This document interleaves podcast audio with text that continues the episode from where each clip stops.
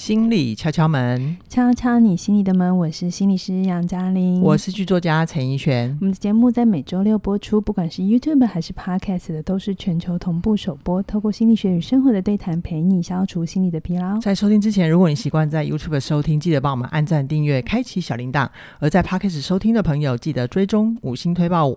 跟留言跟我们互动，你的任何小小的行动都会让更多人听见我们，就是对我们最好的鼓励啦。嗯，嘉玲老师，我们今天来到解忧时间。是的，今天这位解忧的朋友，他的名字叫做 Emma，三十岁，是研究助理。嗯，那因为 Emma 的来信啊，还蛮丰富的，是，然后它里面的心理转折很多，是，所以这封信我会尽可能的照他的原话，呃，一个一个过程，让大家一起跟我们理解 Emma 的转折。是是是，好，那接下来我就开始读 Emma 的信喽。Emma 说，聆听起点的课程两年了，谢谢起点，让我在自我探索的路上得到很多的启发跟陪伴。然后，呃，我慢慢理清人生中有好几段的人际关系的界限的问题，是源自于我的内心的空虚跟对人生的彷徨，所以我很容易被看起来很有主张跟想法的人，但很需要别人认同的人互相吸引。哈，嗯嗯，然后。他说，他遇到的这些人会用各种方法跟吸引他，跟说服他加入他们想要做的事情，然后把 Emma 变成他们可以支配的资源，指挥 Emma 做各种他们需要别人分担的杂事，嗯、把我视为随时可以呼之即来挥之即去的。他有这样写吗？啊、他说，呃，可以待在他们身边，当他们很好的镜子。好好好，我我我尽量克制我自己的解读 哈。然后时间一长呢，Emma 说：“她虽然也感觉到自己的能力跟想法并不被欣赏，而且她的意愿跟感受都不太好，没有被尊重，只是被对方当成感情感的工具。嗯，然后他也，我觉得 Emma 很棒的，就是他也断舍离了几段关系，回到跟自己的相处，然后增加自己的专业技能。嗯，透过课程，呃，或者是各种学习，希望从他人身上获得。”其他的见识跟能力，所以呢，他希望呃可以拒绝别人的诱惑，守护清楚自己的界限，然后他也希望自己可以建立跟人互相欣赏跟互相尊重的关系。不过呢，Emma 最近发现自己有一个更深的心理议题，可能是跟圣母情节有关。嗯，好，怎么说呢？他说他会被很有主见跟想法的人吸引，是因为他可以感受到。他们努力在展现自我价值上面的努力，嗯，哦，就是 Emma 的感受力比较强，可以看见对方的努力。简简单讲，就他们，他 Emma 觉得那些人身上有光，这样子。呃，对。然后这种感受会让 Emma 连接到一种少男跟少女漫画的情怀，就是掺杂着梦想、努力，然后伤痕、欢笑，即使微弱迷茫，还是努力不断在雨中奔跑，不放弃梦想的那种意象。嗯。哦，那这种情怀呢？Emma 说，她以前这是以前保护自己继续前进的方法。嗯，可是，在让她在那个成长的过程里面，即使对世界感觉到，Emma 用的字叫汉格，但是意思就是抵触或者是矛盾。嗯，哦，当她对未来感到彷徨不知所措的时候，就是这样的情怀可以让 Emma 保有一种 push 自己的动力，不放弃参与世界。嗯，然后。在这个过程里面，即便 Emma 做出一些无知、笨拙、不得体的事情，她也可以得到自己的原谅。嗯，所以她在骂面对这些为她带来麻烦的人的时候，然后 Emma 的配合，其实又掺杂着一些不忍心对他们争取自己，而去对他泼冷水的怜惜的成分在。就是意思就是 Emma 觉得他自己是这样的人，嗯，所以他看到这样的人的时候，他会有一份欣赏跟一种。想要支持的感觉，对 Emma 想要接住他们啊，嗯、但这件事情其实让 Emma 是苦恼的，因为他如果没有办法好好厘清这种情怀可能对他造成的问题，调整自己欣赏的标准，嗯，然后他可能还是会无法相应的去拒绝那些过度彰显自我的人，嗯、而吸引到真正欣赏和互相尊重的关系吧。嗯、所以他想要听嘉玲老师的建议跟想法。嗯然后他谢谢小编怡璇跟嘉玲老师的展现愉快。是嘉玲老师来，请跟我们分享一下你在 Emma 的信里面读到的层次。好，我想如果你长期听呃我敲门的解忧的话，你会想艾玛这封来信真的跟前面的信不太一样哈，他不太问一个具体的事情，比如说先前我们会去讨论很多我们在工作上的选择，在感情上的，或是在关系里的困局。那艾玛这个状态，呃，一样还是有关系上的挣扎，可是整个描述的过程里，我感觉到 Emma，呃，应该是向内走了很长一段路。对，嗯，所以他。蛮多的描述是在写他内心的各种的想法啊，嗯、或者解释啊，或者是他目前的看法。嗯，嗯，那我想他靠自己的力量走到这边也是很不容易的。是是，对。但就是因为有的时候自己看自己，因为距离太近了，嗯，还是会有一些辛苦。对对对，所以我在读他是信的时候，我有一种，我一直有一种雾雾的感觉。哦。前面眼前的眼镜没有擦干净，就是嗯，好像有说清楚，但好像又没有太清楚，嗯的感受这样子。好，那我就反复读了他的信啊，我觉得有一些呃，有一些我看到的点可以跟 Emma 一起讨论，但我说我我不觉得我是。是正确的啦我只是想分享一下关于他所写的，那我的看法是什么？嗯，那也许我在某些地方会跟 Emma 有一些不太一样的认定，那这个可以供 Emma 参考一下哦。好哦，我觉得第一个会让我划线的地方是，他说 Emma 说他很容易被看起来很有想法、很有主见，但需要他人认同的人吸引。对，好，然后我就在这里画了线之后，我就问自己：哎，我认识一个真的有想法、有主见的人，他们会一直希望别人认同吗？这这这是个很有趣的发现，就是前面那两句话是有想法、有主见，假设为真，嗯，的人，他们在表现外在的形式的时候，是需要这么需要别人认同吗？仔细一想，好像不需要。我说我的经验就好，啊，Okay. 我不代表全部人的经验哈。好，嗯，我所认识有主主见的人，真正是有想法的人啊，他们在跟别人沟通的时候啊，他们会蛮清楚的，就是说，那他的想法是什么，然后他会呃想做的是什么，他会把自己说清楚。嗯，那如果他对你有欣赏，他会邀请，可是他不太会去用到说服。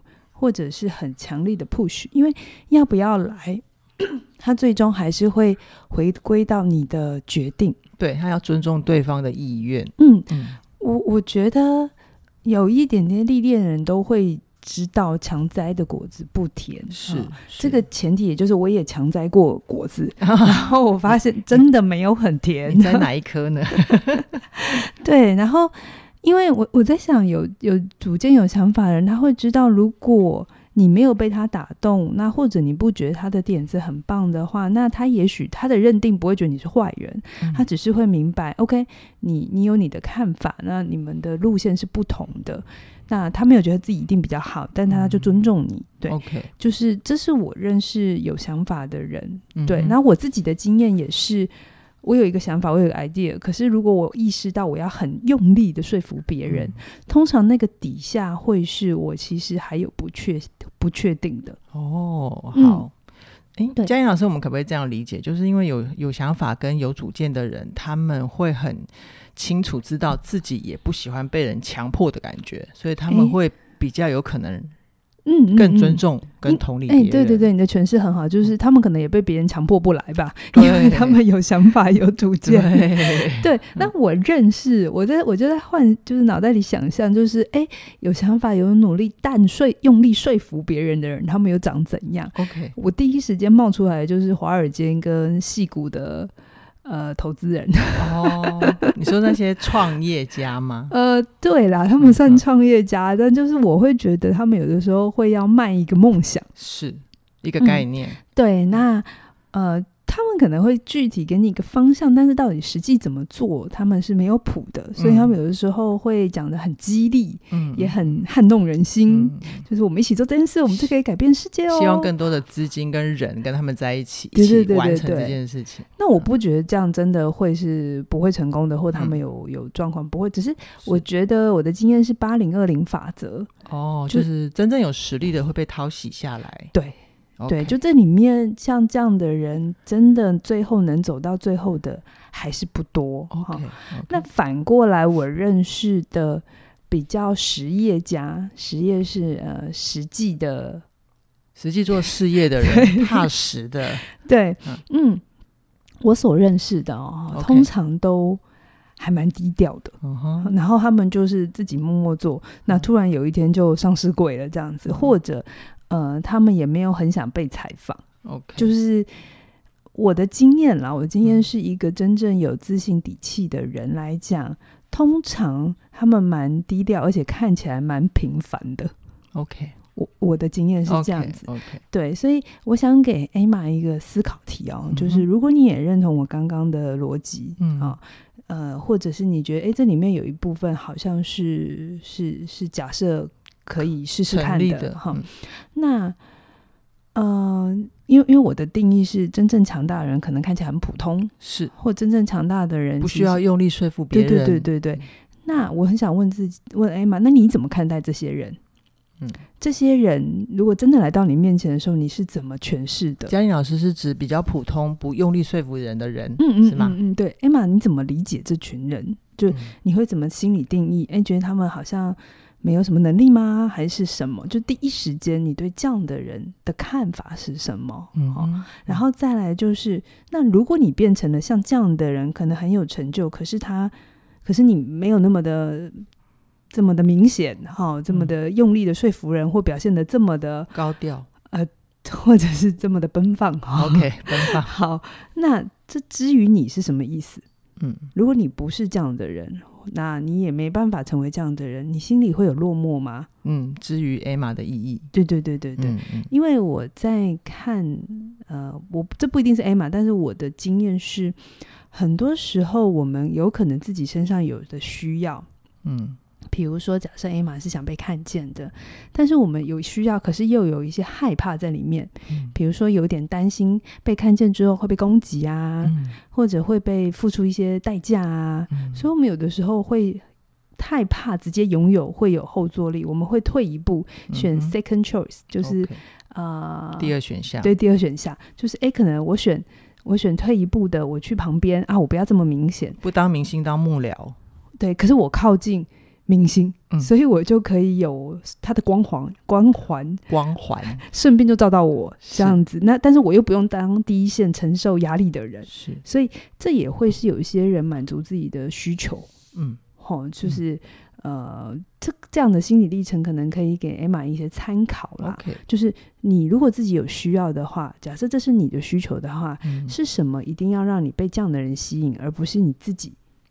用自己的方法满足自己，对对，好对，对，好、嗯。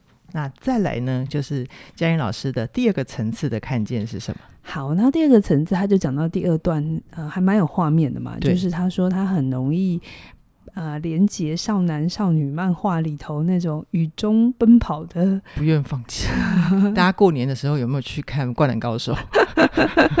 对，那热血就是热血，热血，嗯、青春是热血的代名词哈。嗯嗯，而且还要，而且还要活得很很精彩、很励志嘛。通常那样的小说、呃，漫画都还蛮励志的。当然，嗯，那我有感觉到，哦，我在字里行间有一种感觉，但不一定为真。就是我感觉 Emma 其实是一个想要干一番大事业的人。对，我觉得啦，我觉得有这个企图心。可是我不知道发生什么事，让 Emma 觉得自己只能当女二，不能当女一。哎，这个比喻好恰当哎。嗯嗯，就是女二其实也通常蛮漂亮的啦，哦，就是也很也很吸引人。但她她为什么叫女二？就是她她通常在衬女一啦。对对对，嗯，那我不知道到底发生什么事哈。艾玛，你要把我感觉你定位自己在女二，这也是可以让你思考的。好哦，嗯嗯，嗯。然后最后，艾玛问嘉颖老师说：“怎样可以拒绝这些过度彰显？”的人，然后吸引到真正尊重的人，跟他一起建立好关系呢？嗯、好，那 Emma 这边我提供一个方法给你参考哈。嗯嗯像这样子，我觉得我被了一个什么东西吸引，嗯，哈，呃，假设你这边问说是要过度彰显的人，显那我通常我会先问自己一个问题，叫做、嗯、那些所谓过度彰显的人，我最容易看见他们什么？嗯，他们的特质、呃、对特质，可能我就写了五个。好，那这是我对过度彰显的人我所看见的五个特质，这是我的哈。Okay, 我就写说，嗯，过度彰显的人，我会觉得一，他看起来很有自信。看起来，然后应该要。第二个，我觉得他们通常表达能力都还蛮不错的哦，必须，因为口语的传达是最快的。对对对。嗯、然后第三个，他们身上会有一种理所当然感。哎，对我都是老多，就是就这样啊，有什么好讨论的？就是嗯，嗯，理所当然感。你都是对我讲。然后第四个，他们通常也蛮有魅力或煽动力的。嗯，好。然后第五个，我觉得他们不太怕得罪人。嗯，这是我的定义哈。每个人有可能对过度彰显的直觉反应啊，像我，我就会做这件事情，就是我会先不那么快的去评论对方或怎样，我先问自己，那那我联想到的是什么？给五个，嗯哼，然后啊，我就会问问自己说，诶，那这里面有什么是我有的，或我没有的？嗯，好，嗯，就是。我们人会有时候是这样的，就是我们身上有的，我们通常就会觉得，哎，有了就够了。可是我们身上没有的，我们就会很期待靠近这样的人。嗯，对，会很下意识。对，那我就我就也也审视了一下我自己。那过度彰显的人身上，嗯、我刚才如果假设去定义一下这些，嗯、啊，哪些有？可能我有或者很相近的，比如说第一个、看起来很有自信，我就会问我自己，嗯，我觉得我蛮有自信，但我不需要到看起来，嗯、然后有你有底气的自信，就我可我也不需要别人觉得我有自信，嗯、就是我觉得我我有没有我自己就知道了。OK，然后再来第二个表达能力好，嗯、那也许 Emma 你可以想一想，你是不是也想要看起来有自信？或者是你也想要表达能力好，嗯、你你有吗？你就自己觉得有吗？嗯、那像我就问我自己，我觉得我表达能力好吗？我觉得还行啦，哈、嗯，不然可以做这么多节目。对，然后再理所当然感，嗯、我们通常不会说自己理所当然感，可能我们会说，哎、嗯欸，我身上也好想要有一种坦然的感觉，OK，就是一种自在的感觉。哎妈，你可以问问你有吗？嗯哼，那。第四个就是，你也可以问自己，你自己觉得你自己有魅力吗？或者是煽动力？如果你觉得听起来不好听，你可以讲说一种呃影响力，OK，成为一个影响力的人。嗯，然后再来第五个，你觉得你会不会很怕得罪别人？嗯哼，好，嗯，那我自己检视的这五个，我就觉得嗯，好像都有，或是。也不太觉得有需要，所以我就觉得哦，可能是这样，所以我没有觉得这些人会特别吸引我靠近，因为我自己觉得我们会被吸引来的，通常是我们没有的东西。OK，你你也是这样吗？我是哎、欸，就是通常会吸引我的人是。呃，我我我好想要自己身上有一些特质，然后我发现对方，我就会容易看见对方身上的光芒。嗯嗯，嗯对，所以我就会想要去跟对方靠近。啊、像我很欣赏会唱歌会跳舞的人呢、欸，嗯、为什么？因为我没有。对，然后比如说啊、呃，心理学家哈，我最近还蛮欣赏荣格的，你知道为什么？那、啊、为什么？因为他可以把事情讲得好复杂哦。为什么我做不到？你这个是欣赏吗？你这个是考 C 吧？我曾经觉得，哦，那怎么可以这么复杂？嗯、还好，还好，荣格已经休息很久了。好，那佳然老师，我们拆解 Emma 的心理历程到这边，呃，你最后会想要对 Emma 说什么吗？嗯、好，那最后 Emma，呃，回到她身上，我觉得我反复的读了，我觉得我还有读到一个需求是、嗯、Emma 很需要自己是强大的。如果我们刚刚细细的分析那些，如果 Emma 你也觉得你有，那我我也感觉到你内心其实也渴望强大，但你最后说你又有一种圣母情节，嗯，那我读到的是呃那个情那个情节。底下你渴望的可能是你希望自己是个体贴的人，嗯嗯，嗯。啊，圣母情节有的时候意味着是更愿意去照顾别人啊，关怀啊，包容啊，对对对，或者是愿意看见别人的辛苦，那我会把它解读成这是一种体贴的特质。OK，所以呃，Emma 会希望自己强大，好，嗯，那他运用圣母情节让自己被需要，嗯。然后又希望自己强大的过程里要体贴，不要造成别人的不舒服。是，所以他希望自己强大，但同时又体贴。嗯，这是两个蛮不一样方向的能力。嗯，甚至是甜品的两端吼。我只说他们的方向会蛮远的。好，就是又强大 又又要体贴。对，世界上有这种人啊，但我想是少数吧。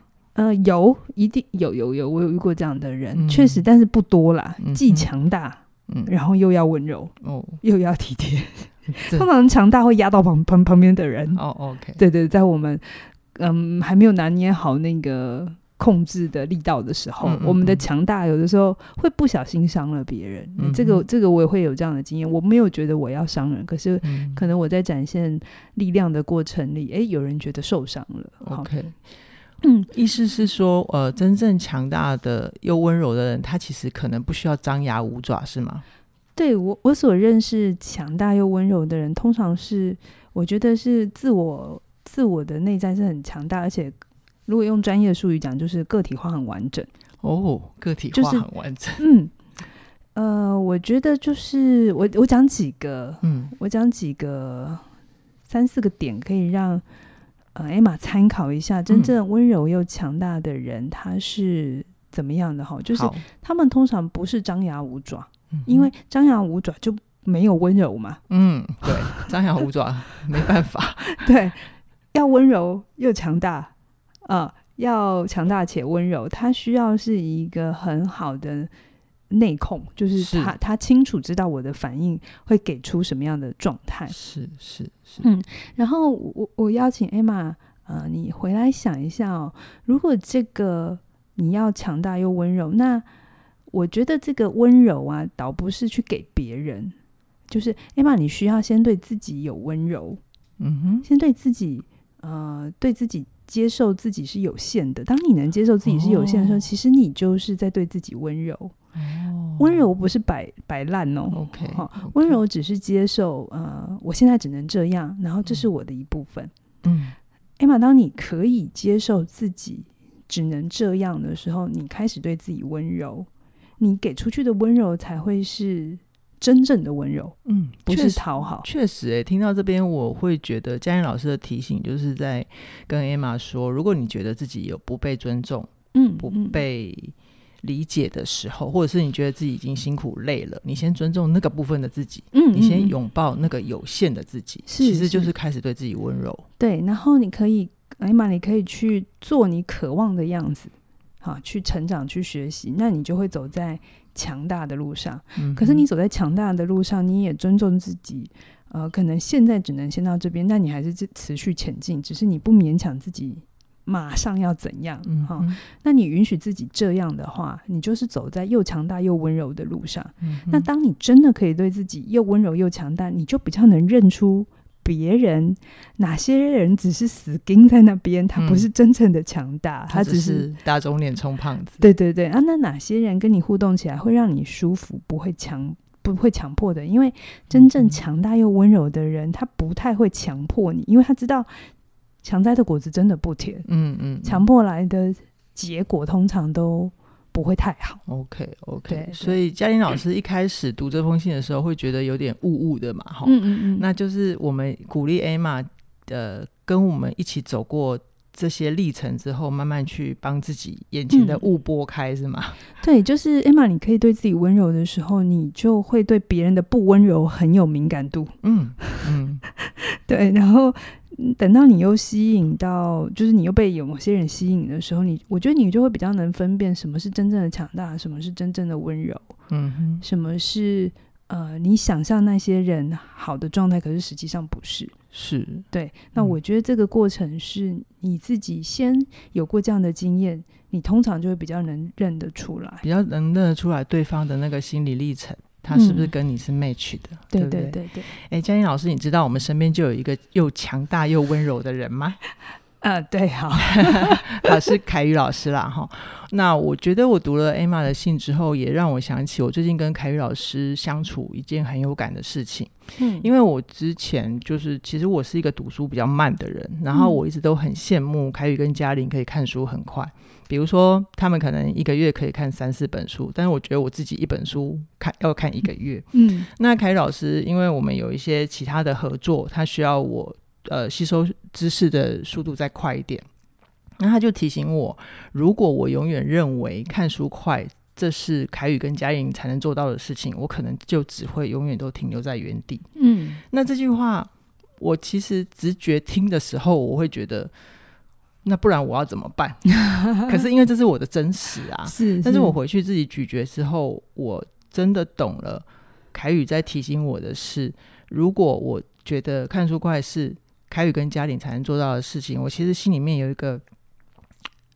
吊诡，嗯，就是我其实有一个状态，是我等于在心里面帮自己立了一道免死金牌，嗯，因为这件事情就不是陈奕迅的事啊，哦，这是别人的事，对，是他们才做所以我做不到，我很正常啊，这就是我所谓的免死金牌。所以你也在说，Emma 好像在说，哎，那些人看起来很很有自信，很有想法。嗯然后又很很懂说服别人，好像他会觉得那是那些人才做得到的事。对，没错，我就是觉得我真的很强很强的直觉，就是其实 Emma 吼，他可以写这一段，真的已经不是一般人的程度了。他已经走过自我探索很深很深的一些历程，他只是他其实自己都知道，他也知道哪些人在打肿脸充胖子，嗯、那他只是还做不到，嗯，去做好那些界限，然后跟。嗯把温柔留给自己，是是是是，所以我觉得，呃，Emma，我希望你也可以试试看，就是，呃，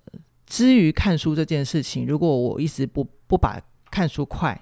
陈奕迅可以看书快这件事情放在我自己身上，我把自己当成那个女一嗯的话，嗯，那这个能力就不会到我身上。嗯，那同样的道理到 Emma 的例子上，就是你把自己放到你想要成为的那些人同样的位置上，让你自己当女一，嗯，你你说不定会更容易的靠近你想成为的人。是是是，OK。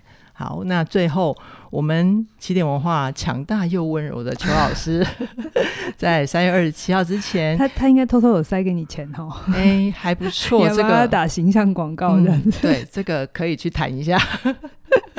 凯宇老师在三月二十七号之前有全馆的八八折优惠，就是只要是凯宇主讲的课程啊，不管是全方位职业思维啊、专业有价啊、嗯，或者是活出你想要有选择自由人生，是对。那我觉得凯宇是男性，嗯嗯、呃，我我觉得我跟他搭档也蛮好的，就是很明显一个男性，一个女性。但是我们想去的地方很像，可是我们的路径不太一样。嗯、毕竟我觉得性别上的一些差异还是存在的，嗯，所以我也很鼓励，不管你是哪种性别，如果你觉得凯宇身上有你渴望的、想要的能力特质，那也许靠近这样的一个人，你也会有一些获得。是，对，真的，这就是凯宇老师。最大的能力，好，特别是像活出有选择自由人生，我觉得它很容易让我们在跟自己相处的时候，你怎么对自己说话？你能不能对自己说一些是有力量可以帮助你前进的话？这门课程就会很有帮助。是，那相关课程连接都在我们的影片说明栏里面都有。